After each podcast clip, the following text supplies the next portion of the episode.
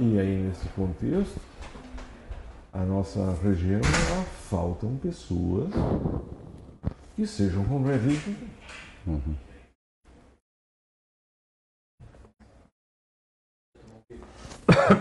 Então, já está gravando já? Está ao vivo já, né? Boa tarde, senhoras e senhores. Eu sou o Robson Nari.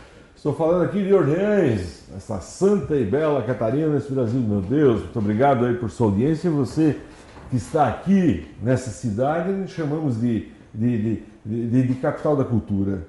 Aqui está o Museu Ar Livre, as esculturas do Paredão, a Academia Orleanense de Letras, cartões postais igual a Igreja Matriz, a Praça Central, o Morro da Igreja e a Janela Furada, que são cartões postais catarinenses. E nós estamos aqui numa cidade acolhedora, cortada pelo rio Tubarão, por um povo, um, um, povo que gosta de receber bem visitantes. Se você chegar em Orleans, seja bem-vindo. Visite as nossas vinícolas, as nossas cervejarias, as nossas pousadas, os nossos hotéis. Seja bem-vindo. Se você estiver fora daqui, em Criciúma, se você estiver fora do Brasil, inclusive na América do Sul, América do Norte, lá na Europa, na Ásia, na Oceania, em qualquer continente, em qualquer lugar do mundo, em qualquer galáxia onde vai as redes sociais, o sinal do rádio, seja bem-vindo. A partir de agora você vai ouvir histórias. Eu passo a conversar com Márcio Búrigo. Ele é filho do Mário Búrigo, irmão do Mário, do Guido, do Rui, do Rogério, do Helder e da Marilna, esposa da Isabel. Isabel é Redentora. É. Isabel Grijo Búrigo, filho, eh, pai do Renan e da Sandra, e faz questão de colocar aqui na identificação que é avô da Cecília, do Mateus, da Catarina e do Pietro. Boa tarde, seja bem-vindo, receba as nossas homenagens. E, e, uma, uma coisa que eu esqueci de, de, anotar na ficha foi o nome da minha mãe. Ah, o nome da mãe. Adelina Bosa Búrigo, natural de Cocal, da família Bosa, família importante ali também na história do município de Cocal. Obrigado, Robson, obrigado a todos os ouvintes. É uma alegria muito grande. Eu já gravei um programa aqui, não sei quanto tempo faz atrás, mas foi uma, uma, uma alegria muito grande porque a gente pode compartilhar um pouco da história do sucesso ou da história de insucessos, né, de todas as intercorrências que ocorrem durante a nossa vida aqui na, na, nessa vida terrena. Né? Então, sempre é bom a gente conversar sobre assuntos diversos e você é um grande mediador, uma pessoa extremamente intelectualizada, um grande viajante, um grande caminhante. Né? Todos os caminhos levam a Santiago de Compostela, não é, é Ele já foi lá até. Eu fui um pouco mais velhinho, fui de carro, porque para conhecer. lá na catedral? Tive, tive. Peguei, tive a oportunidade de estar lá no dia daquela belíssima cerimônia de incensação daquele. É, como é o nome daquilo? Um turíbulo? É incensório que chamam lá, mas eu, eu, aqui é um turíbulo, mas é. é de 700 quilos. Né? É, muito gigante, né? muito grande. Muito grande. E assim, para quem, não, quem não conhece a história da, da história do caminho de Santiago, Santiago era um apóstolo, seguidor de Cristo, e acabou é, é, é, morrendo por lá, os ossos né, foram enterrados lá. E, e, a peregrinação lá já, já é mais, de, é mais que, do que milenar já, né? As pessoas em vários lugares da Europa para ir é, nesse lugar, rezar, orar, pedir, agradecer, enfim. E aí elas não tomavam banho, né? As suas vestes eram é, extremamente sujas, imundas, e as pessoas cheiravam mal. Então, para celebrar a cerimônia dentro dessa grande catedral, colocando tantas pessoas, eles faziam a cerimônia da incensação, que era para diminuir né, a quantidade dos odores exalados pelas pessoas que caminharam durante 30, 40, 50 dias é, né, que a tradição é, é uma. É, eu não sei se é penitência, se é o, qual é o sentido da caminhada. É, hoje se usa muito para é, evidentemente, fazer uma introspecção, né? fazer uma autoanálise da sua vida pessoal, da sua vida é, é, intelectual, da sua vida mística, diríamos assim. Muito interessante. Um dia, quem sabe, eu vou, mas também a idade já está ficando. já não chama muito. Rapaz, eu vou dizer que eu caminhei com um senhorzinho de 84 anos, ficava lá para trás, obeso, ficava para trás, devagarzinho. Quando chegava no final do dia, ele vinha chegando e, assim, é, é, completo, é um mundo completamente diferente. Então, vamos, vamos, vamos no ano que vem. Se der, eu, tô, eu tenho. Tudo certo. Na verdade, Robson, eu tenho um problema, eu tenho vontade mesmo, o próprio é, é, Beto Colombo, né, que é um, Certo. é um grande é, incentivador é, desses momentos, desses, dessa caminhada de reflexões. Eu estou com um problema no pé aqui, eu tenho que fazer uma cirurgia no meu pé, porque eu realmente eu ando dois, três quilômetros, chega de noite, o meu tendão é, dói muito, dói muito. Então eu tenho que fazer uma cirurgia, eu já andei vendo isso. É, não é o momento, eu estou numa, numa pré-campanha de deputado, eu não posso. Tem que haver uma- um despregamento do tendão de Aquiles e isso leva três, quatro meses para repor. E, enfim, eu resolvi deixar isso para um momento de mais é, tranquilidade, um momento de menos pressão. Mas o dia que for dar uma ligada, ó, se eu estou indo, eu quero fazer de novo, sair lá da França, anda 900 quilômetros. E é uma caminhada para onde? Para dentro da pessoa. É. Ch- Chora, tu uh, uh, encontra pessoas, faz amizades diferentes. Os grandes diálogos do caminho foram com peregrinos do Japão, que a gente não sei como a gente conversava, não sei como. É, é, com muita gente da Coreia, da Coreia do Sul, era na- naquele mês, assim, o ritual deles, mas afinal foi um grande momento. Quem tiver em casa, quem tiver em casa, eu quero pedir para ir lá, deixa uma mensagem. Olha só o que, que esse querido trouxe aqui para o nosso programa. Olha, tem um vinho Alteza, é aqui do. Isso aqui é vinho de altitude. O Bianco vai lá na serra, compra uva e faz vinho de altitude aqui em Orleans. Compensa ir lá visitar, Márcio. Assim, esses agricultores eh, que estão produzindo morango aqui em Orleans, estão produzindo uva, muita qualidade. Tem uma senhora que produz pitaia. Entendo que seja muito bom conhecer, até tomar um vinho, Alteza. Tem queijo serrano, tem um, um- um chocolate, tem amendoim, tem. Olha que cesta especial que trouxe. Tem uh, eh, geleia de, de figo, salame. Afinal, coisa, coisa, coisa, produto orlenense, produto bom. E você vai estar concorrendo, vai lá, deixa uma mensagem, deixa uma pergunta, faz ah, ah, um- uma participação e pode ser também compartilhando. Eu vejo sempre que quem compartilha o programa e quem deixa uma mensagem acaba, acaba o computador, vai lá, soma, divide e afinal. Nasceu, nasceu aonde? De Criciúma, tua esposa nasceu em Cocal. É. Não, a minha esposa, ela, ela é filha de um casal de, de cariocas que vieram para cá, na antiga Companhia Siderúrgica Nacional. Meu sogro era contador e foi receber uma missão para vir para Criciúma. Né? Ficar dois anos. Morreu aqui.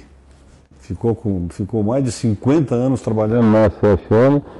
Depois ele se aposentou. Companhia Siderúrgica Nacional. Era, era, era a empresa, era a multinacional brasileira que produz ferro, né? Ferro usa até hoje. né? E, e ele ficou por aqui, depois ele virou diretor das empresas Eliane, também trabalhou lá muitos anos, depois se aposentou, enfim. A minha esposa era filha deles, né? Nasceu aqui, criciumense, portanto, né? De nascimento. E eu nasci na capital do mundo, que é Cocal do Sul. Né? Porque todo mundo diz que gosta de nascer na capital, né? Nós, a minha família toda, a família Bosa, minha mãe era família Bosa e o meu pai da Búrico. Meu pai da família Búrico. E, e dali tinha uma, uma relação boa, mas o meu pai, logo já mais jovem, já foi embora para Criciúma, né? É, as faltas de oportunidade de emprego eram muito prementes na época, né? Então tinha que sair, tinha que ir para a cidade maior, tinha que buscar é, o seu espaço e produzir é, a sua renda para casar e, e seguir o, o, processo normal da vida. É, teve bastante. Família, aí você, quatro, um, dois, três, quatro, um monte de filho dentro de casa. Como é que ele conseguiu educar todos vocês? A minha mãe era professora, Robson. A minha mãe era professora e a minha mãe sempre dizia uma coisa para o meu pai, que era um. Ele, analfabeto não era, mas ele tinha estudado naquela época. Ele foi até tipo o segundo grau hoje, ele estudou em Laguna, né? Ele chegou a estudar um pouco em Florianópolis mas não, não chegou a fazer curso superior. Então, é, escrevia bem, é, dominava bem né, matemática, português, enfim, essas coisas todas. A minha mãe é, fez o que era, era o curso normal, né, antigamente, e ela dava aula nas escolas isoladas do interior, né, ia a cavalo, ia de jipe, eles moravam no interior, né, minha mãe deu muito tempo aula no município de Sara, ela tinha que ir para lá é, ficar dormindo na casa de, de algum colono que, que abrigava o professor, né? dava aula durante a semana, vinha no fim de semana para casa. E a minha mãe teve exatamente sete filhos, né? A primeira foi uma, uma a Marilene, né, como nós falamos aqui, e depois seis irmãos, né? Os cinco você já citou aí, mais eu. E a minha mãe tinha, ela tinha sempre um sonho, e, e ela sempre dizia isso para o meu pai e para todos nós é, nós não precisamos deixar casas para vocês, carros, terrenos. Nós precisamos deixar para vocês educação. Porque a educação é a ferramenta transformadora de uma sociedade. Ela dizia isso para Ih, nossa senhora. Bota 50, 50 anos para trás aí. Ela dizia assim, ó, vocês têm que estudar, vocês todos têm que ter curso superior. Muito difícil, na época custava dinheiro, porque Criciúma não tinha o que não existia. Existia a Universidade Federal de Santa Catarina, a Universidade Federal do Rio Grande do Sul, a Universidade Federal de Pelotas, a Universidade Federal do Paraná, era o que tinha. Né? Era muito difícil até o acesso às universidades, porque a disputa era muito intensa. Né? E eu me lembro que quando eu fiz é, o meu vestibular, eu disputei é, para o curso de farmácia e bioquímica, e na verdade eu buscava a, o meu sonho de vida, que era é, ser bioquímico, farmacêutico bioquímico, né? Na Universidade Federal, eu já, eu já disputei naquela época com 24 candidatos contra um, né? O nome. E medicina era uma coisa assim, era 80 candidatos para cada uma vaga. Odontologia era 60. É, enfim, era uma coisa muito difícil de você ascender, né? E era um modelo até, é, eu diria, desleal, né? porque quem tinha família, que tinha um pouco de recurso, tinha melhor educação, melhores colégios, mais facilidade para passar no vestibular. As pessoas menos abastadas, que estudavam em escolas públicas, passavam um perrengue danado, porque a escola tinha uma qualidade bem inferior à escola privada, né? E acabavam que aquilo que era para ser um, ambiente é dominado é, pelo setor público era dominado pelo setor privado, na verdade, porque eles estavam mais preparados e passavam. Nós, né, eu também fui beneficiado com isso, passávamos e, e entrávamos na, na, na, ocupando as vagas na, na Universidade Federal de Santa Catarina. Esse pensamento da tua mãe ele é contemporâneo. Não precisa pelo menos eu Sim. comungo com a opinião dela e a ideia, o pensamento. Não precisa deixar para os filhos, ah, vou deixar um carro, uma casa, não sei mais o que. Agora deixando assim o caminho, né?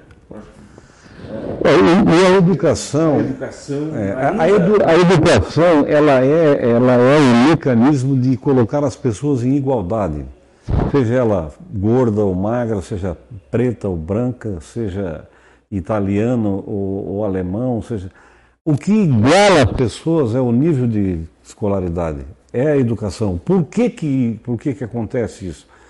Porque se você não tem chance de, de, de fazer uma, uma, uma, boa educação, uma boa universidade, é, são essas pessoas que têm a chance que vão ocupar os cargos públicos, vão ocupar os cargos, todos os cargos. Qualquer disputa numa empresa desleal, se você vai pedir um emprego e no teu lado tem um engenheiro sentado disputando a mesma vaga que você. Quer dizer, é, é desleal. Então, o bom é que todo mundo pudesse ser engenheiro, pudesse ser matemático, pudesse ser museólogo, pudesse ser é, artista, pudesse ser médico, dentista, mas dentro das suas buscas, né, as pessoas se encontrarem na vida, mas ela tem um curso superior. Né?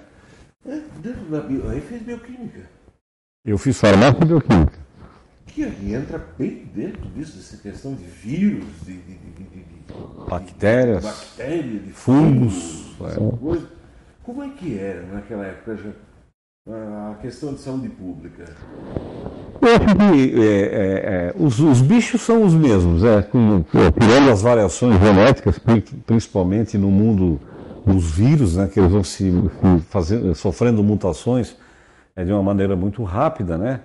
É, porque os vírus eles atacam o ser humano, mas quando eles começam a matar demais o ser humano, eles também naturalmente sofrem uma, uma, uma mutação genética, eles precisam do ser humano para sobreviver, ou do animal, ou do cachorro, ou do porco, ou do gato. Então há uma, uma própria engenharia genética dentro do, das próprias cepas de vírus para que ela, ela vá para dentro de um cachorro, de um ser humano, e esse, esse animal não morra por causa da chegada dele, entende?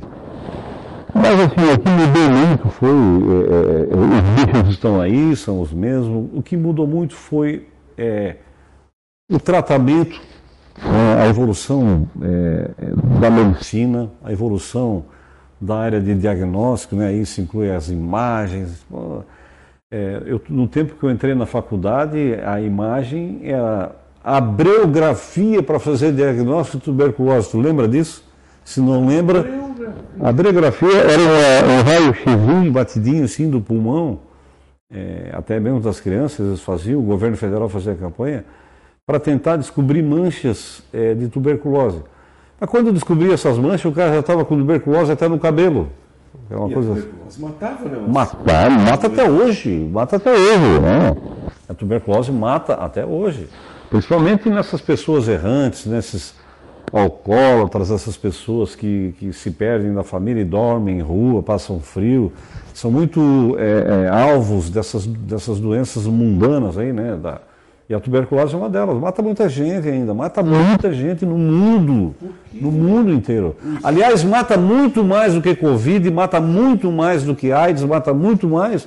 A tuberculose. Tuberculose mata muito mais do que, do que, do, do que a Covid. Muito mais. Eu acho que o que morreu, é, é, vamos botar no Brasil 600 mil pessoas. Eu diria que no Brasil, talvez, é, o número de mortes é muito próximo disso por ano. Né? Mas é uma coisa que não chama mais atenção, uma coisa que ela existe, ela está por aí, ela está matando, ela e, e, assim segue. E também a questão do diagnóstico é, da engenharia genética, né? Isso sim mudou bastante, bastante, bastante. E, e é, os laboratórios hoje estão muito mais adequados, né? A, a indústria farmacêutica está muito mais preparada para conviver é, com vírus, bactérias, fungos é, o efeito das medicações são muito mais poderosos, muito mais é, é, focados no alvo, né? Porque antigamente tu dava um remédio à pessoa, ela curava, né? Mas ela também estraga, fazia um estrago desgraçado no resto do organismo, né? Hoje não, hoje os remédios são mais como se fossem mísseis teleguiados, né? Eles são direcionados, é, eles são muito seletivos, eles são direcionados para um tecido que está doente, eles são direcionados para uma parte do organismo que está padecendo de uma infecção de um vírus ou de, um, de uma bactéria, enfim, isso evoluiu muito e continua evoluindo assim, de uma forma cada vez mais acelerada, porque é, nós também ainda seremos alvo de muitas e muitas e muitas e muitas é, infecções que ainda virão pela frente, né, por conta das mutações e por conta talvez às vezes de descuidados, né, é, de movimentações em laboratórios de estudos científicos, às vezes escapa de lá de dentro uma cepa, escapa lá de dentro alguma coisa e vai para a rua, que é o que suspeitam muito que aconteceu com o Covid, né? Eu ia perguntar isso, tá, mas eh, aí é bom quando a gente conversa com quem entende, assim, meu pai. Fala com quem entende, porque fica, fica aí falando de tudo e não sabe nada. Então, como é que começou então? Se tem a versão que isso seja até produzido em laboratório, sei lá, é, é tão fechado a China que não dá para saber. E também tem uma outra questão relacionada a isso que diz que não, que, que, que foi da natureza. Da onde que deve ter vindo?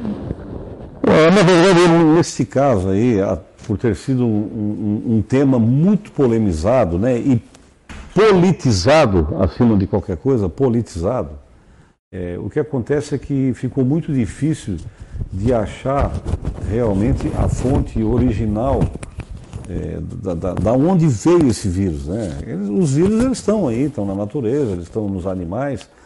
Mas como essa cepa, assim, é, essa cepa especificamente escapou de um laboratório ou de algum lugar e veio parar, até hoje tem muitas histórias, muitas lendas, mas cientificamente comprovado é, não existe nada. Não se sabe de onde veio. E aí o doutor me fez aguçar a curiosidade. Pode ser feito em laboratório? Ah, sim, sim. Hoje com a engenharia genética, é, provavelmente ele, ele, se ele estava em laboratório, se ele estava, eles estavam mexendo com a genética desse vírus, fazendo estudos em ratos, em macacos, em animais de laboratório, né? E por uma, uma, uma, uma, algum erro, algum comando, ou alguém se infectou lá dentro, ou alguém se espetou, ou, ou, ou animal escapou do laboratório. Enfim, várias hipóteses, né? suposições, e esse vírus ele foi embora é, de uma maneira que eles não queriam soltá-lo. Né? Eles, eles fazem as alterações genéticas dos vírus, nas, nas bactérias, para usar isso como mecanismo de defesa, produzir vacinas, produzir medicamentos, produzir coisas que possam é, aumentar a longevidade né, da, é, do homem na Terra e facilitar o tratamento das doenças que, que, que nos acometem. É também, também como arma de guerra, é. em laboratório lá. Ah, em, sim, mas isso é- países é, que não que não são... Isso já foi usado muito, né? Mas hoje é, é radicalmente proibido né? É, é, os países sofrem sanções terríveis né? das organizações Sim. mundiais, porque é, um, é uma chacina, é um, é, um, é um assassinato assim, idiotice maior do que guerra é, bacteriológica, biológica, é uma coisa assim inaceitável, né? porque você pega desde o do, do, do mais frágil ser humano pega animais, pega a floresta, pega todo mundo, gente. É, um, é uma coisa que não é mais concebível. É. Até mesmo, né, a está vendo agora, é, estão cometendo horrores, apesar de tantos regramentos que existem, né, é, na questão das guerras, mesmo assim, na hora do pega para capar, as fronteiras são derrubadas, né? elas são ignoradas, diríamos assim. Isso, existe um momento que daqui se perde o limite, né? Sei lá, se, se, se... A guerra faz sentido você bombardear uma escola, um hospital? Não tem sentido isso. Pode, a guerra pode lá bombardear um aeroporto que, que é para isolar o, o, inimigo, é, bombardear uma ponte, mas não ação que, que, que tenha matança, que tenha chacina. Isso é uma coisa muito inaceitável. Eu estou conversando aqui com Márcio Búrigo, quem está na 92.9 FM. Muito obrigado. Eu tenho que mandar um abraço daqui. O prefeito Cocal do Sul, Fernando de Favre, mandando um abraço. Muito obrigado a todos. Esse é um prefeito especial, gente. Eu gosto muito dele. Boa, muito boa.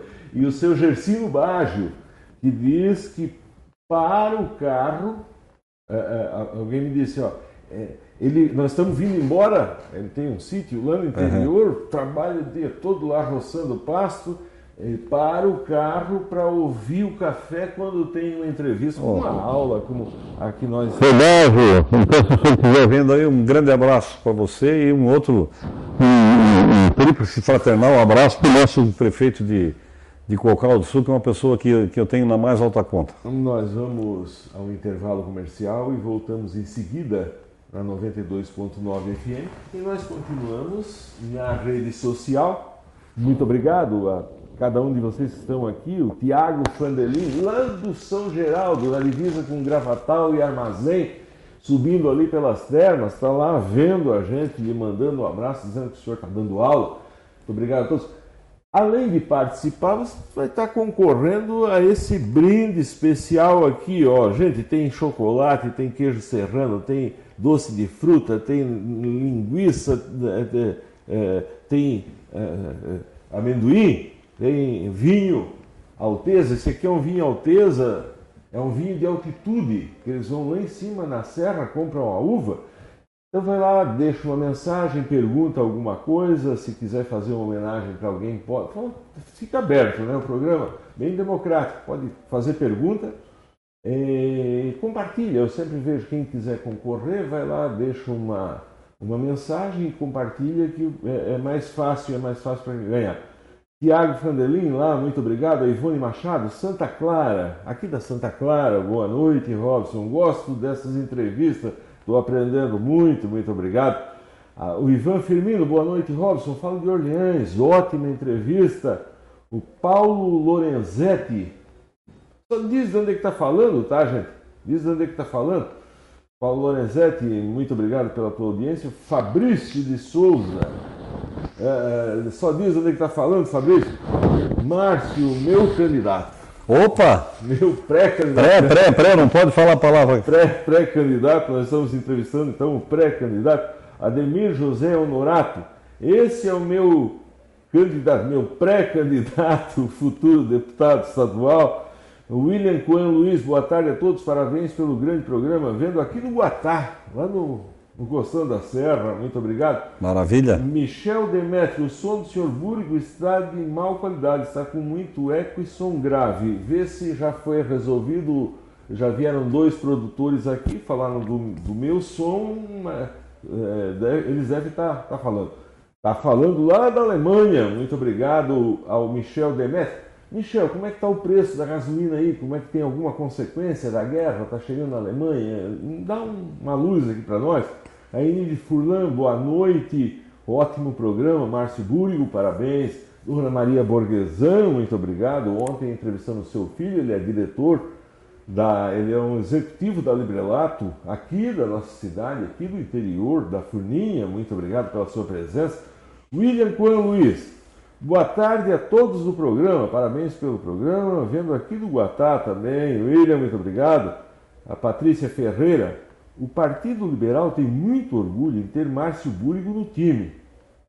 Com toda certeza, é um pré-candidato, tem que ser pré-candidato, tá, gente? Eu, é, é a recomendação. Nós, ninguém é candidato ainda enquanto não for homologado pela convenção. Tem uma série de, uma série de processos ainda para ser candidato. Então não existe candidato, existem pré-candidatos. Patrícia Ferreira, muito obrigado. Isabel Cristina, Doce Isabel Cristina, mandando uma salva de palmas. Fernando de Favre, passando para dar um forte abraço ao amigo Márcio. E ele tá, ele, Fernando, ele já disse que deu um tríplice e fraternal abraço. Isso eu acho que abraço até de uma forma de um, de um tripé, uma pirâmide, alguma coisa. Muito obrigado, Fernando o doutor Ulisses Gabriel, é, delegado de Uruçanga, da comarca de Uruçanga, que envolve Cocal do Sul, Uruçanga e Morro da Fumaça. Muito obrigado, doutor. É, um grande cara, parabéns pela entrevista, parabéns, Márcio. Lene Bage, muito obrigado. Paulo José Goulart, boa entrevista. Paulo Goulart, de Uruçanga, 10 de Weber. Esse é fera. Apitei muitos. Ah, o Edésio Weber aqui, né? Apitei muitos jogos em Criciúma pela Larme e ele, como prefeito, estava lá sempre prestigiando e participando. Vamos falar sobre isso daqui a pouquinho. Aqui em São Gerald, audiência é especial do programa. Uh, eles uh, foi um grande prefeito e aí segue falando. Anselmo Roden, boa noite, um abraço. Quero agradecer a todos que estão conosco. Paulo Lorenzetti, parabéns pela entrevista. Márcio Búrigo, eh, competência. Teodoro Rassi, filho, boa tarde. Um abraço de Santa Rosa Lima, muito obrigado. Fabrício de Souza dizendo esse entende. Tete Adair Pereira, boa noite, quero participar de Cocal do Sul. Muito obrigado. Ricardo Beloli, ótimo programa. Márcio, ótima pessoa. É, vai ser deputado, o tempo vai dizer, mas hoje é pré-candidato. Muito obrigado. Neide Gesser, boa noite, boa entrevista de Braços do Norte. Rogério Mariane Fernandes, cuida para o Márcio não tomar o vinho. é, boa, boa, boa, Um abraço para ele aí. Como é que é o nome? Rogério Mariani. Só diz onde é que está falando, gente. Selma Amboni, boa noite, sim, de Cocal do Sul. A nossa audiência é de Cocal do Sul, quando está lá o prefeito e várias pessoas participando do especial. Ah, Tete Aldair Pereira, muito obrigado. Ótima entrevista, Tiago Vanderlin. Esta vac... da vac... o Onisomer, e aí tem muita gente por aqui não temos condições de falar, todo mundo nesse diapasão, assim, te cumprimentando como pessoa, como prefeito. E o Tiago Fandelin, lá de Gravatal, ele está fazendo uma pergunta muito. Pertinente. É, pertinente e ela. É, muita gente faz e não tem coragem, é, vai e toma atitude ouvindo a pessoa sem perguntar e sem saber. A respeito da vacina, qual a sua opinião? A respeito de vacinas. Olha, vacinas. A, a, história da vacina no Brasil, ela está é, igual à história do Supremo Tribunal Federal. Porque há, há 15 anos atrás, é, todo mundo tomava vacina, dava vacina para os seus filhos, para os seus netos, para a mãe, para o pai, para todo mundo tomava vacina. E são muitas as vacinas que a gente tem que tomar hoje, inclusive no, próprio cartão de obrigação é, do Sistema Nacional de Vacinação do governo federal. É, nós chegamos a um momento no, no, Brasil que ninguém sabia quem eram os ministros do Supremo Tribunal Federal. Mal e mal a gente sabia quem era o presidente do Supremo Tribunal Federal. E nós nos politizamos muito, ou se a, a, a rede de informações é, a internet, é, as redes sociais hoje facilitam mais. E surgem muitas histórias sem fundamento. Vacina, gente, vacina é uma coisa que é fundamentada cientificamente. As teses mais absurdas e mais esdrúxulas que eu vi, até um determinado tempo que eu olhava para tratar coisas, eu, eu, eu não acreditava, né? Eu não acreditava que, que pudesse ter tamanha falta de sensibilidade e tamanha, é, tamanho desconhecimento sobre a importância das vacinas. Ah, Para muita gente eu respondia, você fala isso porque você nunca teve um filho que ficou, que sofreu de poliomielite, por exemplo. Né? Você diz uma coisa dessa porque você não teve nenhum dos seus filhos que teve tuberculose precoce, por exemplo, com seis meses de idade, sete meses, que tem que passar por tratamentos sérios medicamentosos, porque as vacinas elas são voltadas para prevenção das doenças que são factíveis, que nós temos que pegar varíola, rubéola e vai por aí afora, quantos, quantos milhares e milhares de pessoas morreram antes da existência das vacinas. E esta aqui para mim, a forma mais clara de justificar é que neste momento que nós estamos vivendo agora, quem é que está morrendo agora nos hospitais de Covid?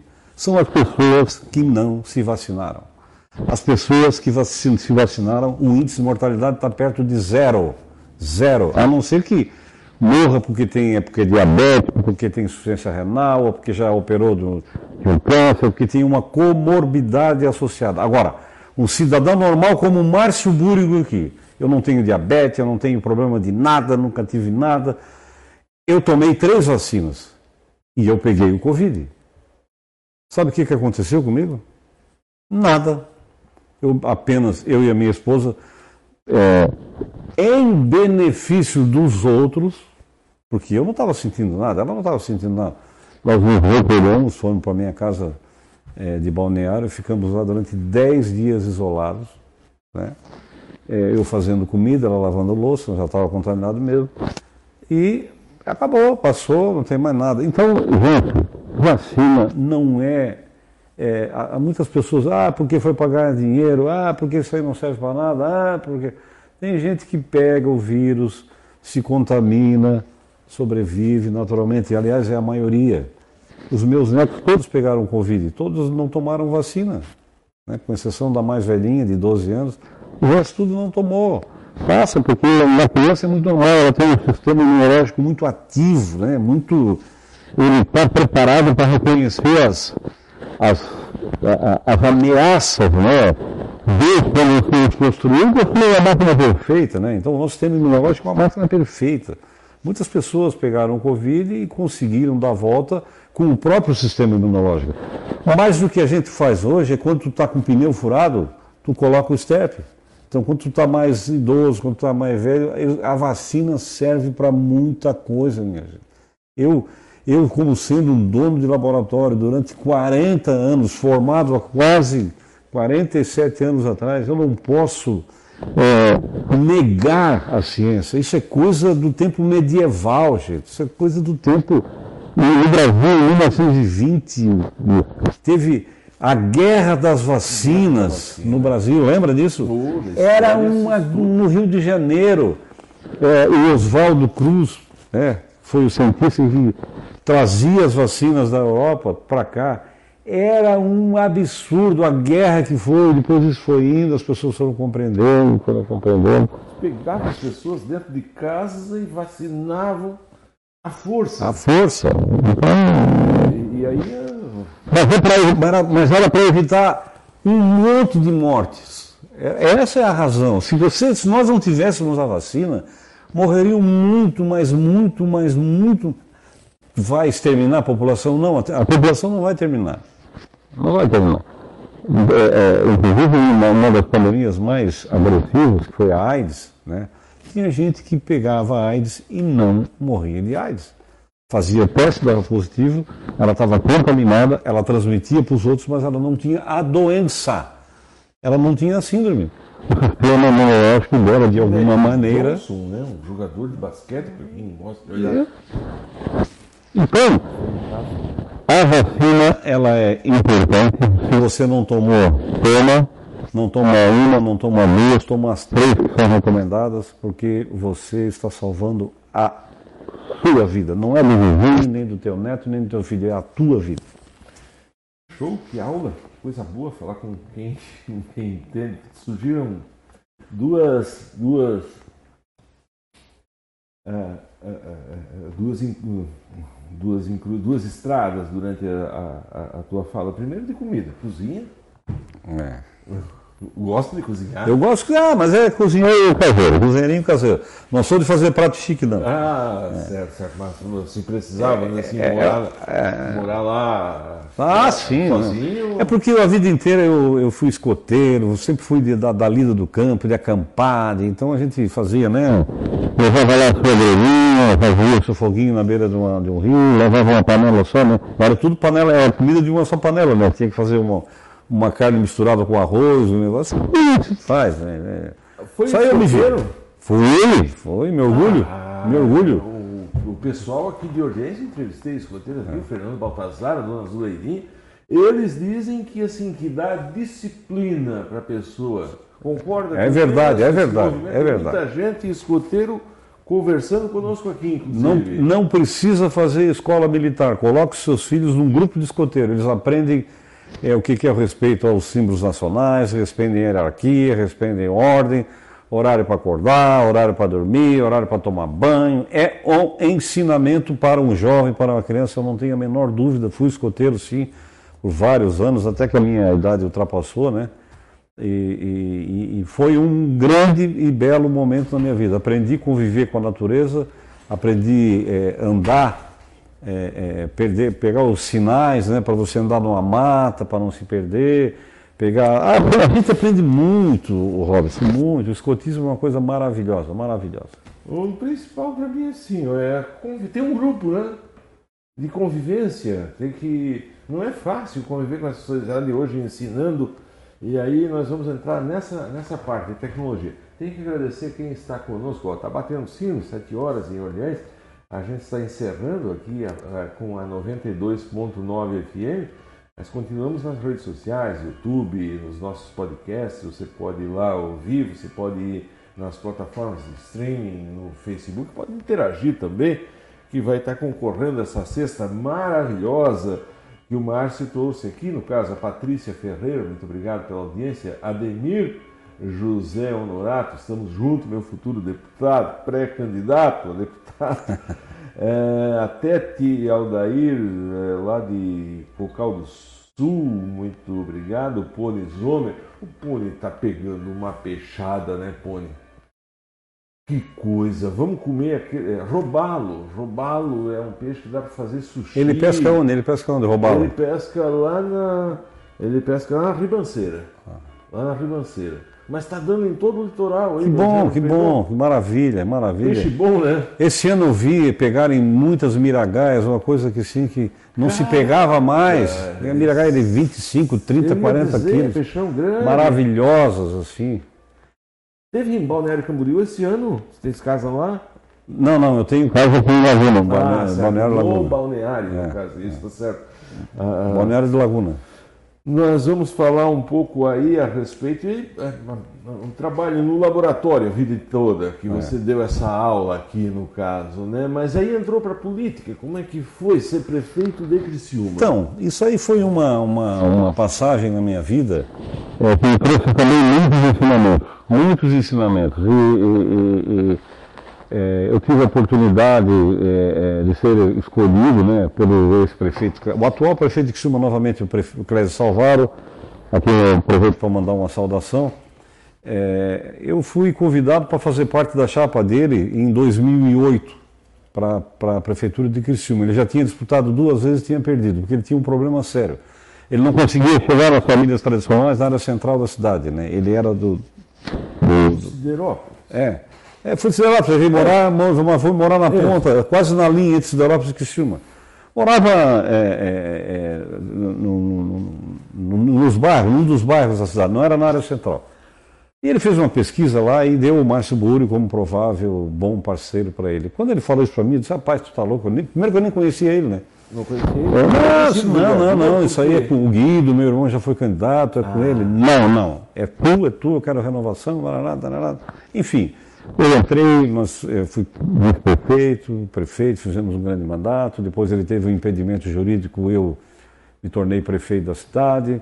É, em 2016 ele voltou, ele voltou né, e continua é, prefeito lá até hoje. E essa, a, a, essa rápida, contando muito rapidamente, mas essa passagem ela me trouxe um grande ensinamento.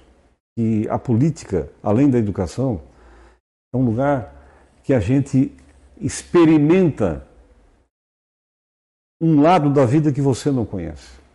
Você, ao ir para os bairros da cidade de Criciúma, porque Criciúma não é só no Rio de Janeiro que tem favela, que, que entra o caveirão, que, que de noite a polícia não entra. Criciúma tem também, gente. Criciúma tem lugar que a polícia de, a polícia militar, depois das 19 horas, ela não entra porque eles são comidos na bala de metralhadora, porque é o lugar dos pontos de tráfico. É o, Metralhadora? Sim, sim, sim. Tem muito bandido, tem muita gente, né? E eu aprendi que a política ela é um instrumento de mudança das pessoas. Assim. Quem é que pode tirar é, aquelas famílias menos abastadas, que mais precisam do poder público, lá da beira do rio, lá da enchente, lá do valão, lá do tenor invasão? É o, é o político, é o político. Essa é, é, é a grande missão de alguém que quer se dedicar à política. A política do bem, a política de melhorar a vida das pessoas, a política de melhorar as escolas, de melhorar as estradas, de melhorar. Essa, essa, esse é o meu olhar para a política. Né? Não é. Os, todo mundo sabe que eu não preciso da política, que eu não preciso de dinheiro, que eu não preciso ser político, mas a política, é, é este lado da política hum, passou o sol no meu coração. Eu sou um homem muito solidário, um homem que, que gosta de ajudar muito as entidades. Né? Eu, é, é, eu aprendi uma frase é, que diz que muita gente vem pro, pro, para a Terra para ganhar e contar dinheiro. Não que isso seja pecado. Mas você tem que ganhar e contar dinheiro, mas para realizar os teus sonhos, você tem que vir em busca dos teus sonhos. Você atingindo os teus sonhos, você se torna uma pessoa melhor, você se torna uma pessoa mais dócil, mais caridosa. Os seus valores de vida são completamente daqueles que só vêm para ganhar e contar dinheiro. É, o que a gente precisa é fazer uma cadeia de relacionamento humana, porque o que a gente leva daqui não é dinheiro, não é propriedade. A gente leva carinho, amor das pessoas que vão te prestigiar pelo menos no último dia que tu vai estar deitado é, num, alvorel, num caixão. É, o teu prestígio será a presença das pessoas que vão lá se despedir de ti. Eu duvido que alguém vá se despedir de alguém porque ele, ele é um, a pessoa mais rica da cidade. Não é esse o sentido da vida. O sentido da vida é outro. Então, essa frase e essa, essa filosofia de vida, ela, ela se encaixou muito é, dentro de mim e acelerou muito mais ainda quando eu entrei na vida pública. Então, hoje, eu quero voltar para a vida pública, porque eu estou com a minha vida pessoal e particular bastante resolvida, os meus filhos já estão todos encaminhados, está é, é, tá tudo certo comigo. Eu só preciso é, aumentar a minha cadeia de relação com as pessoas, aumentar a cadeia de gratidão, tanto daqui para lá quanto de lá para cá, para que a gente possa um dia ter a certeza de que nós passamos pela vida e cumprimos com uma tarefa, porque eu acho que a grande tarefa que Deus nos dá, além da criação, além de criar os nossos filhos, é ser uma pessoa que dê amor e que receba amor de volta. Tiago, eu ia dizer assim, ó, fala mais, mais. Porque... Mas o horário já foi, né? já está terminando, né? Não, não, não, não. É, é que eu, eu estou aqui enquanto entrevistador e, e depois, lá na frente, vamos ver quem vai ser o meu candidato e assim segue a história. Mas estou aqui enquanto, assim, para tentar tirar alguma coisa, as pessoas. E está tendo repercussão aqui, tendo, é, é, é, é estamos juntos. Tiago Konzinski, de Abelardo Luz, está ouvindo a entrevista. É, Abelardo, Abelardo Luz, a capital nacional da semente de soja. Oh, que bom! Maravilha. bem-vindo, volta temos, temos, nosso temos amigos lá, temos amigos. Manuel Ascari, boa noite. Que conhecimento, seu Márcio. Parabéns pelo trabalho nos laboratórios. Deus abençoe você. Obrigado. Um abraço. Muito obrigado. Anésio B. Gascari, muito obrigado. Ao Sidney Nola, lá de Pedras Grandes, ao Clésio News de São Gero, temos bastante gente por aqui.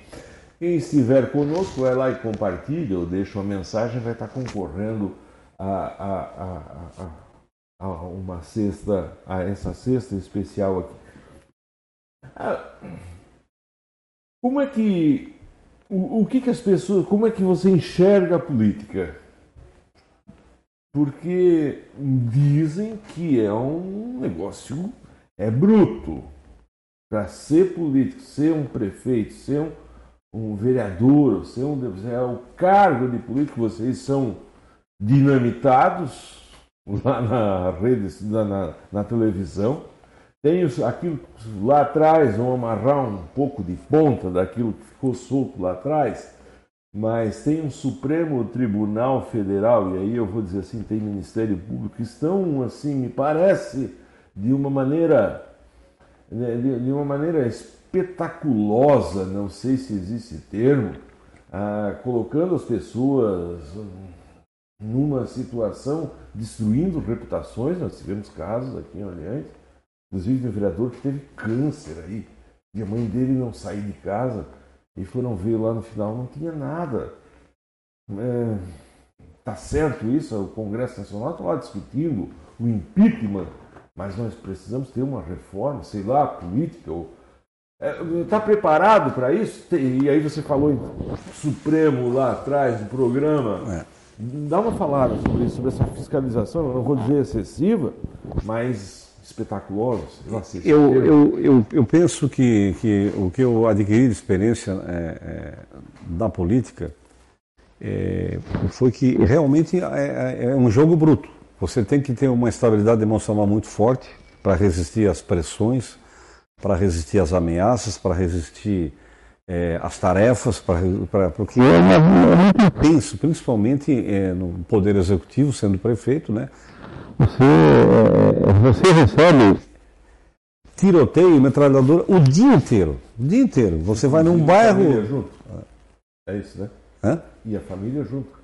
A família sofre porque vê a imprensa, vê o rádio falando, vê. Então é um, é, é um jogo é, bastante ardiloso, né? bastante.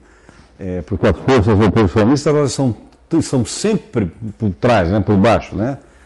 É, você nunca está sozinho, sempre tem alguém contra ti, sempre tem alguém fazendo algum movimento. Assim. Mas o que me decepciona realmente não é nem isso na política. O que me decepciona é ver que nós chegamos a colocar muitas pessoas na cadeia por um processo de desvio de recursos públicos nesse país, por várias e várias e várias pessoas, e todas elas estão soltas. Todas elas não foram penalizadas com nada. Todas elas passaram a, ao largo da justiça. Então, onde está o erro? Onde está o erro? O erro está na promotoria que começa, que inicia os processos, que faz as acusações e depois vai para o Poder Judiciário para tomar as decisões finais e fazer o fechamento dos processos? Ou é uma interferência política entre os poderes?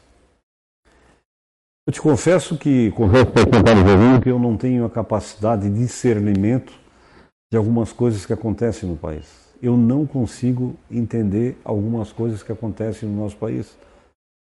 É, talvez seja mais um lado da política ou mais um lado é, da vida pública que para mim é ainda escuro. E eu tenho certeza que eu não desejo entrar nessa sala. Eu não desejo entrar nesse lugar escuro.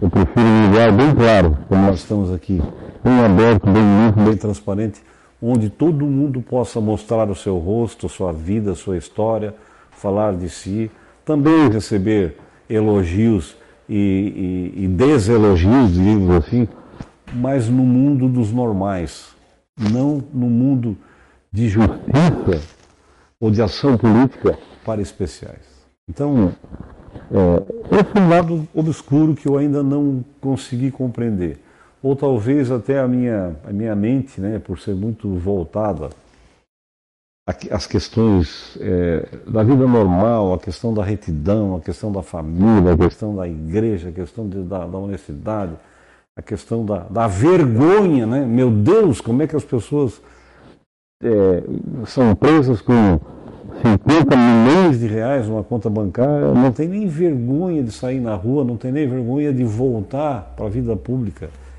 É inexplicável isso, é inexplicável. Mas eu ainda sou um otimista. Eu ainda sou uma pessoa otimista. Eu sei que a minha geração já está passando.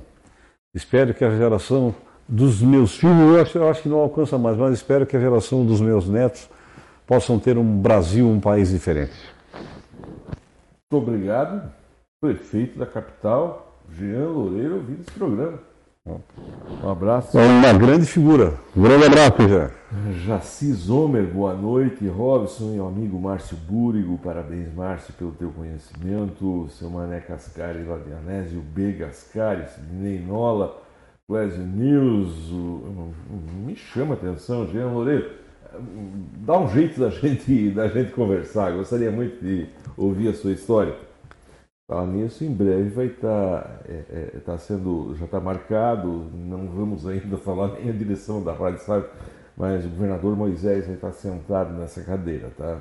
Muito obrigado à assessoria que, que E falo a todos os candidatos, os pré-candidatos, esse, esse espaço ele é ele quer ser assim para todos, quem tiver o pensamento, a ideia entre em contato com a produção do programa aqui, que a rádio quer ouvir todos, principalmente é, da, da, da, as pessoas do bem. É, é, só a título de curiosidade, estava vendo, deve estar na Folha ou no Estadão de ontem. Na Folha no Estadão de ontem, estava lendo que o Palocci ele quer pegar de volta 100 milhões. Uma negociação, como é que chama? De uma delação premiada, né? Que aí vai lá e negocia. Então, como todo mundo foi solto, que você está dizendo, soltaram todo mundo, ele está se transformando na, na Tereza, na Madre Teresa de Calcutá, no São Francisco de Assis. Eu vou dizer uma coisa. 100 milhões. Sem comentários, sem comentários. Sem comentários. 100 milhões não tem como um político ter isso. Sem comentários. Sem comentários. Ele está querendo dinheiro de volta e vai. Eu, eu vou dizer uma coisa. Não dá. É aquilo que você disse, olha, não. A gente não, não é para o nosso mundo essas coisas, né? não é para o nosso mundo. A, a região sul, a região sul é a região mais pobre do estado. A gente nós pensamos que nós estamos bem. Não, nós somos a mais pobre do estado. Logo depois, do, é, em primeiro lugar, é a região norte. É, é norte ou serrano? O último aqui, ah. aqui em cima, né? Sim, a região serrana, sim. Mas eu digo, na escala de riqueza, é a região norte é a, é a número um. Né? Ah, certo. Não, nós estamos na escala de pobreza. Sim, sim, ao contrário. Nós só perdemos a pobreza aqui para a região do Alto da Serra. Aqui. É. É, eu, eu, acho que é serrana mesmo, eu é. acho que é isso. E, e, e, como é que enxerga isso? Todo mundo, o que fazer para... Ah, é, é, BR, é, duplicação de BR, nós temos lá, tem porto, tem ferrovia, alguma coisa de ferrovia. Como é que enxerga a região sul de Santa Catarina? Quem muda uma região, é, uma região do estado, quem melhora a condição econômica, quem melhora, melhora a escolaridade, quem melhora a saúde, quem... não são os prefeitos. Os prefeitos são esmoleiros. Os prefeitos no Brasil são esmoleiros. Eles vão com a malinha para Brasília pedir dinheiro para o governo federal, vão para Florianópolis, a capital, pedir dinheiro para os deputados estaduais e para o governador. São esmoleiros. É, esmola não constrói riqueza. Agora, quem tem que fazer essas mudanças mais radicais são os governadores. Eles têm que estar atentos para uma distribuição econômica é, equânime é, em todo o Estado e olhar com olhos é, mais presentes para quem está empobrecendo, para quem está empobrecendo, né? Eu vou dizer, o sul de Santa Catarina, o sul de Santa Catarina não recebe uma grande empresa há muitos anos. Eu estou falando do sul, não estou falando da cidade de Criciúma, nem de, nem nem de Braço Norte. Estou falando assim, qual foi a grande empresa que veio para cá para gerar mil, mil e duzentos, mil e quinhentos, dois mil empregos na região sul do estado? Não veio mas a região serrana levou a escola, levou fábrica de caminhão, a região do norte levou fábrica de automóveis, de motocicleta, nem precisam, né? Nem precisavam disso, né? A capital tem as suas características como ponto turístico, como tudo, elas, ela é favorecida pela, por ser a sede do governo, sempre é, tem, a, a, a, talvez a capital seja um dos lugares no estado que tem a melhor mobilidade urbana, né? Com exceção da, das ruas da, das idas e vindas, da entrada e vinda, que vai melhorar muito, está melhorando muito agora também. Tecnologia agora também, né? É. Então, é, é, essa é uma missão de governo, é isso que eu quero ouvir muito dos nossos pré-candidatos ao governo do Estado de Santa Catarina. Olhem, olhem para todas as, a, a, as regiões é, de forma igualitária, até um pedaço. O outro, a outra parte que tem que fazer é o governo. Quem dá isenção para uma grande empresa não é o prefeito, ele não consegue dar. O prefeito ele precisa da isenção do governo do Estado. Quem é o grande avalizador de trazer uma unidade de fabricação, diremos, da, da Fiat para Santa Catarina? É o governador. E ele também, por sua vez, precisa do próprio governo federal para isso. Mas se buscar, acha. Se vai atrás de empreendimento, acha. Então, eu acho que a condição de, dos deputados estaduais, é, elas são muito, diríamos assim, tacanhas, muito pequenas, é, para conseguirem né, é, fazer a mudança que é necessária para você transformar a economia de uma região. Esse é o papel do governador. E é isso que a gente espera, que o próximo governador de Santa Catarina se alinhe com o Sul. Se alinhe com o Sul, porque nós estamos ficando pobres, nós temos é, uma, uma região que é pujante, nós temos uma região que tem várias é, é, faculdades e várias universidades, nós temos mão de obra, a melhor mão de obra é, têxtil de Santa Catarina está é, depois da região do Blumenau, aqui no sul de Santa Catarina. Então nós temos muitos valores que estão se dissipando, estão se perdendo embaixo da neva, porque vai ficando, é, vai ficando por isso, vai ficando, dá uma estradinha, né? Quando eles reclamam muito, vai lá, faz mais um pedacinho do, do anel viário de Criciúma, bota lá 100 milhões, como se isso fosse dinheiro para o governo do Estado, né?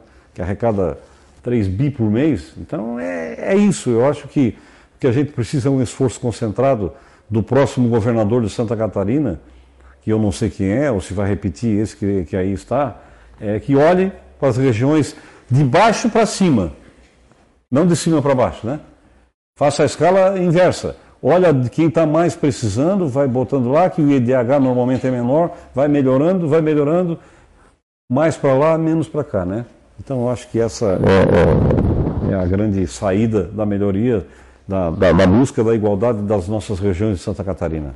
Ah, o Jean Loureiro, prefeito da capital, olha, ó, já valeu o programa para mim, é claro, desde aquela senhorinha, como é o caso da Luzia, aqui da, aqui da, da Furninha, que está nos ouvindo e convidando para o sábado, estão matando um porquinho e convidando nós para lá comer. Bom proveito! e nós vamos, né? nós vamos, é claro que nós vamos.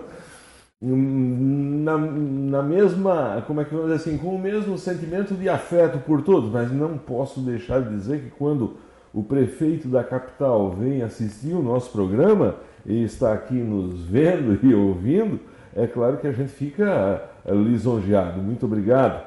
Aliás, reeleito é, na, no segundo mandato por um massacre nas urnas, as, a política tradicional da, da, da, da, região da grande capital, né? Foi a primeira a, a grande Florianópolis. A grande Florianópolis. A primeira eleição dele, eu estava na capital, eu estava em Balneário Camboriú e faltava uma urna, uma urna para ser e a Cristina dizendo, vamos, vamos, fica aí metido com essa política aí, nós vamos pegar na estrada lá, vamos embora, vamos embora. Estava na, na contagem. Contagem final.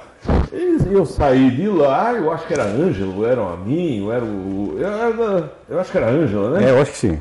E, e, e eu sei lá, ela estava ganha, estava ganha.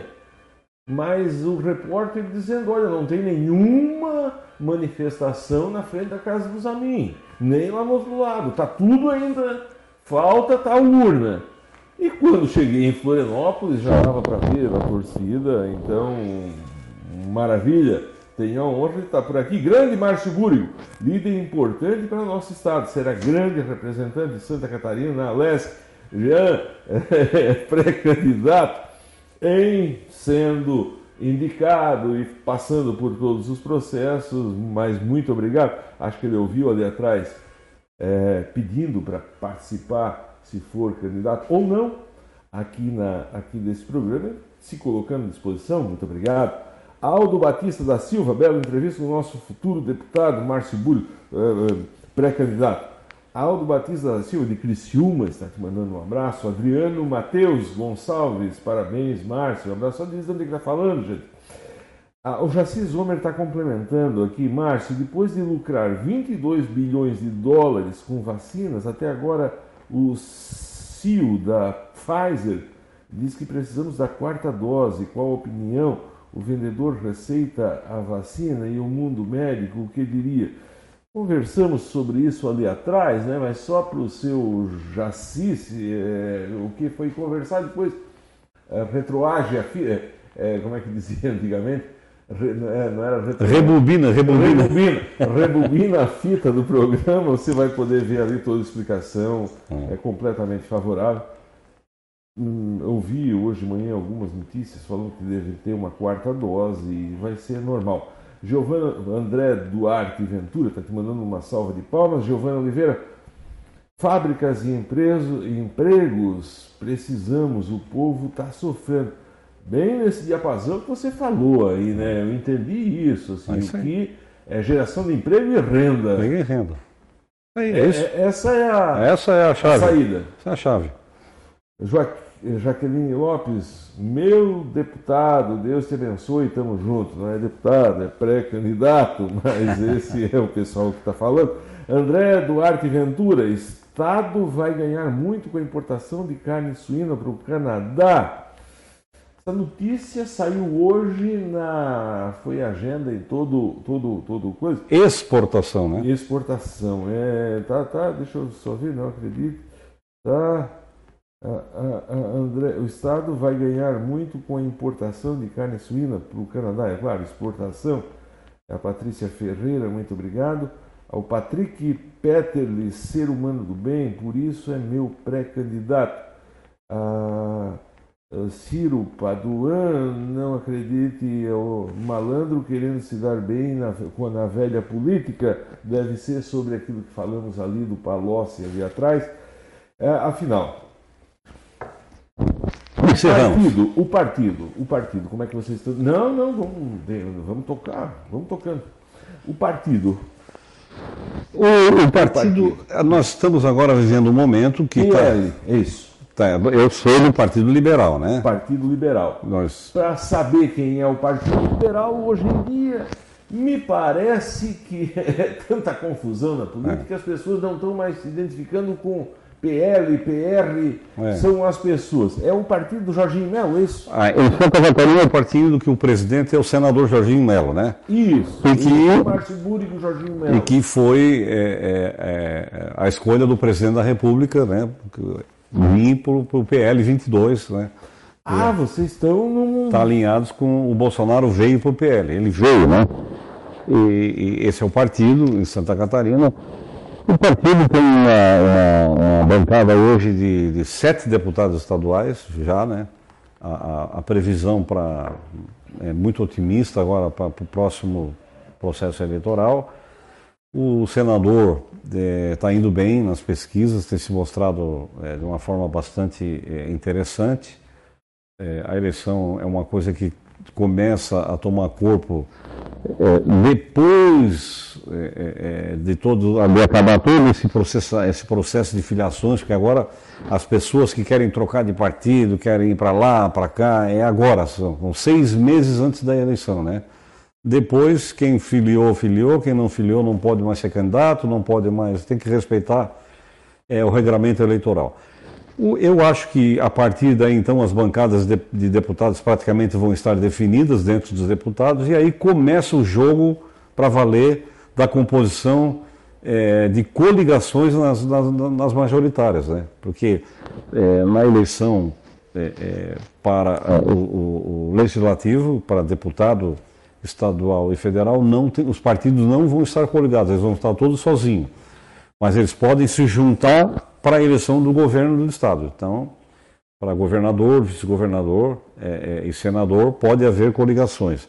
E eu acho que esse jogo começa mesmo a partir do, do fechamento dessa barreira, agora no dia 2 de abril, é, começa esse movimento de, de, de, de, formatação de desenho. Quem tem a melhor chapa de deputados, aqui é interessante juntar, não é interessante, sabe? Começar a botar o time na rua. Eu falei com o Cumim domingo no almoço e ele estava, segundo, uh, segundo ele,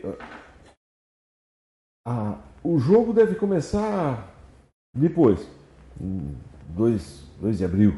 É. Essa data. Isso aí é a data. Ele concorda, ele, ele tem esse mesmo raciocínio, segundo as pessoas lá do PP ligadas à presidência da República, próximos lá da Câmara, do, da Câmara Federal, ele disse um, uma outra coisa, que esse movimento da terceira via que está se pensando aí, ah, porque vai ter a terceira via com fulano, Beltrano, ele disse que isso não deve, não deve ocorrer.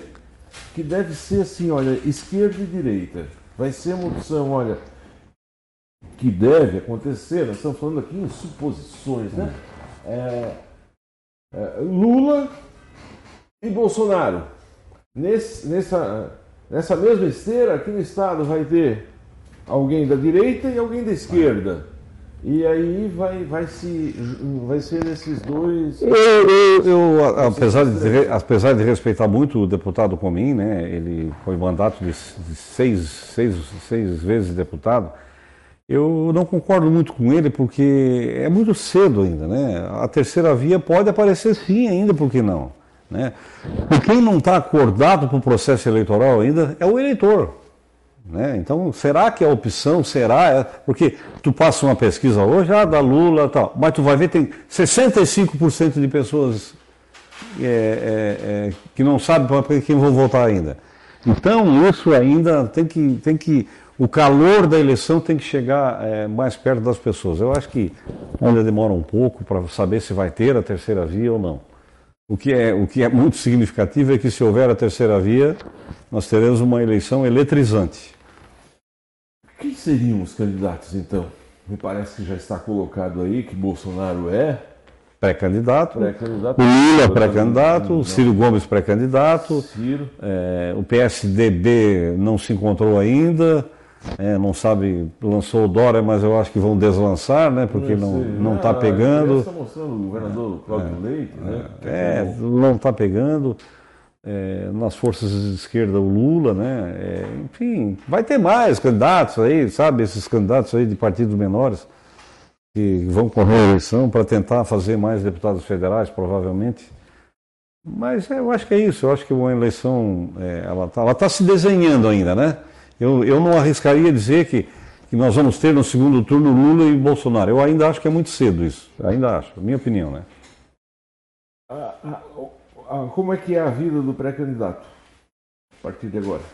É estrada, é conversa, é viagem, e reuniões. Eu tenho trabalhado muito, muito, muito, muito, muito, muito. Eu desejo muito é, poder estar representando Santa Catarina na Assembleia. Eu tenho até já alguns projetos desenhados que eu vou é, me omitir de dizer, porque senão os atuais vão lá, copiam o projeto e ficam de dono. É, eu tenho projetos que eu acho que são projetos extremamente interessantes, é, principalmente ligados assim, é, às questões ambientais, às questões de reciclagem de lixo, às questões é, é, dos animais. Eu sou muito dessa. Né, a, a, questão de protecionismo de, de, da indústria catarinense e algumas medidas absolutamente autoritárias né, dos, dos poderes fiscalizatórios do Estado que são capazes de chegar é, numa indústria é, que tem 500 pessoas trabalhando, chega lá uma pessoa com um coletezinho verde, eu sou da, da, da, do meio ambiente e estou lacrando a sua empresa aqui. Não pode ser assim, né? Não, as coisas não podem ser assim, dar um superpoder para uma pessoa que às vezes não sabe nem o que está dizendo, né? Às vezes não sabe, que aí é aquela velha história, né?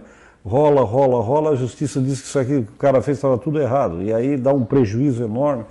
Então tem certas coisas, assim, a gente que é da, da, da, da, da vida privada, do mundo empresarial, que andou por aí muitos anos, desde de, pai, irmãos, a gente tem algumas ideias muito boas, eu acho que a gente vai é, engrandecer o parlamento catarinense, trazendo novas ideias, novos projetos e novas é, é, é demandas para o estado de Santa Catarina. O padre Geraldo Canever está lá no Nordeste. Ele está acompanhando a entrevista, parabenizando e hum, pedindo aqui para rezar junto às 20 horas, que ele está rezando pela guerra. Tem tanta coisa que a gente tem que falar, que tanto, quando você tem a oportunidade de vir com uma pessoa inteligente, é, o tempo passa tão rápido, né? Nós temos uma hora e meia aqui. Eu não posso deixar de não falar porque certamente as pessoas vão dizer o seguinte: bah, mas teve lá e, e, e, entrevista a chapa branca. Tem várias pessoas aqui no WhatsApp perguntando um episódio que chamou a atenção da região a respeito de, de, de, de, de, de um momento, num domingo à tarde, estava dirigindo, e a polícia foi abordado, e aí a história todo mundo conhece, isso o pessoal vai te perguntar sobre isso? Tem alguma coisa para dizer? Não fala sobre assunto? Eu não, não, eu não tenho nada, nada na minha vida. A minha vida é um, um, aquário, é, é, tudo transparente. O que aconteceu ali, é, eu posso dizer isso e eu vou na hora certa comprovar isso, tudo que eu vou dizer. Eu fui vítima da maior agressão da Polícia Militar de Santa Catarina contra um cidadão do bem. Eu cometi um crime. Eu fiz uma ultrapassagem numa faixa amarela. Você acha que isso é justificativa para movimentar quatro, cinco viaturas da polícia, um helicóptero, não sei quantos homens? Eu não estava fugindo de ninguém, eu não estava bêbado. Eu quero que provem que eu estava bêbado. Quero que eles provem que eu estava bêbado. Dizer que eu estava alcoolizado depois lá na delegacia, não é assim.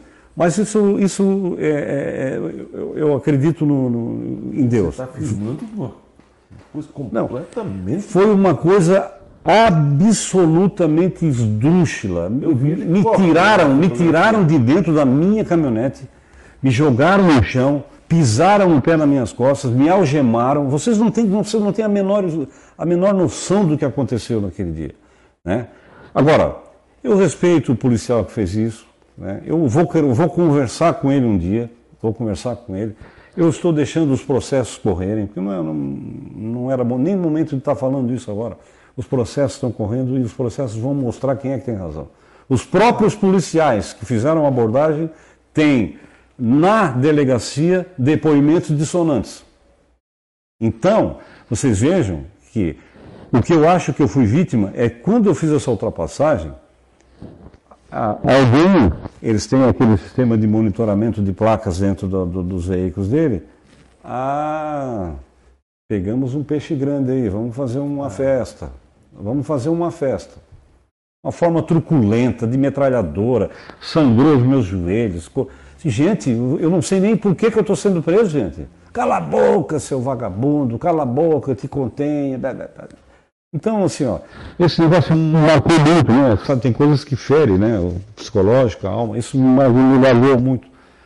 Mas eu confio muito na justiça, eu, eu tenho certeza absoluta de que isto vai, essa página, ela vai voltar. Ela vai voltar. Ela vai, vai voltar. Nós vamos voltar a falar isso na hora certa, no lugar certo e na, no momento apropriado. Pode ser aqui? Pode, por que, que não? Conversa Eu só quero, só quero esperar o conversa, assunto terminar. Conversa, é lógico, assim, ficou tanta coisa. Agora que é para nós começar a falar de política. Mas... deixa para outra, deixa para outra. é sempre essa figura assim, que bah, a gente puxar assunto é, e trouxe tanta novidade, tanta coisa boa, assim, tanta notícia boa. A direção sempre pede a gente falar isso. Traz notícia boa para a região, não fala de crime, da guerra coisa.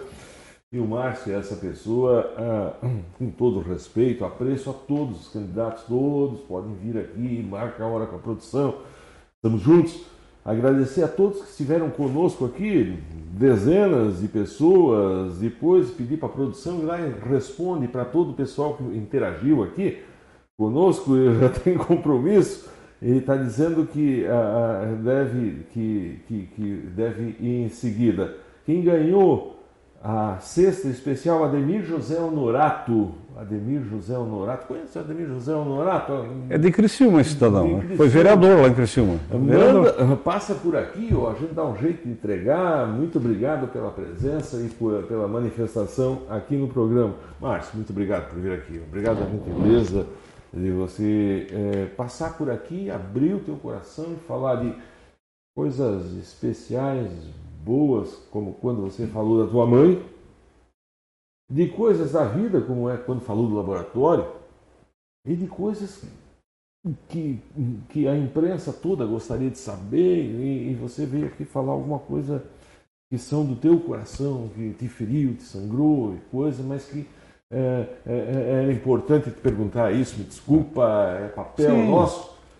mas muito obrigado pela entrevista. Um abraço. Obrigado a você, Robson. Obrigado à Rádio Guarujá 92.9. Obrigado a todos que nos assistiram aí. Um grande abraço. Boa semana para todos. Muito obrigado. Tamo junto, continuamos juntos. Tchau.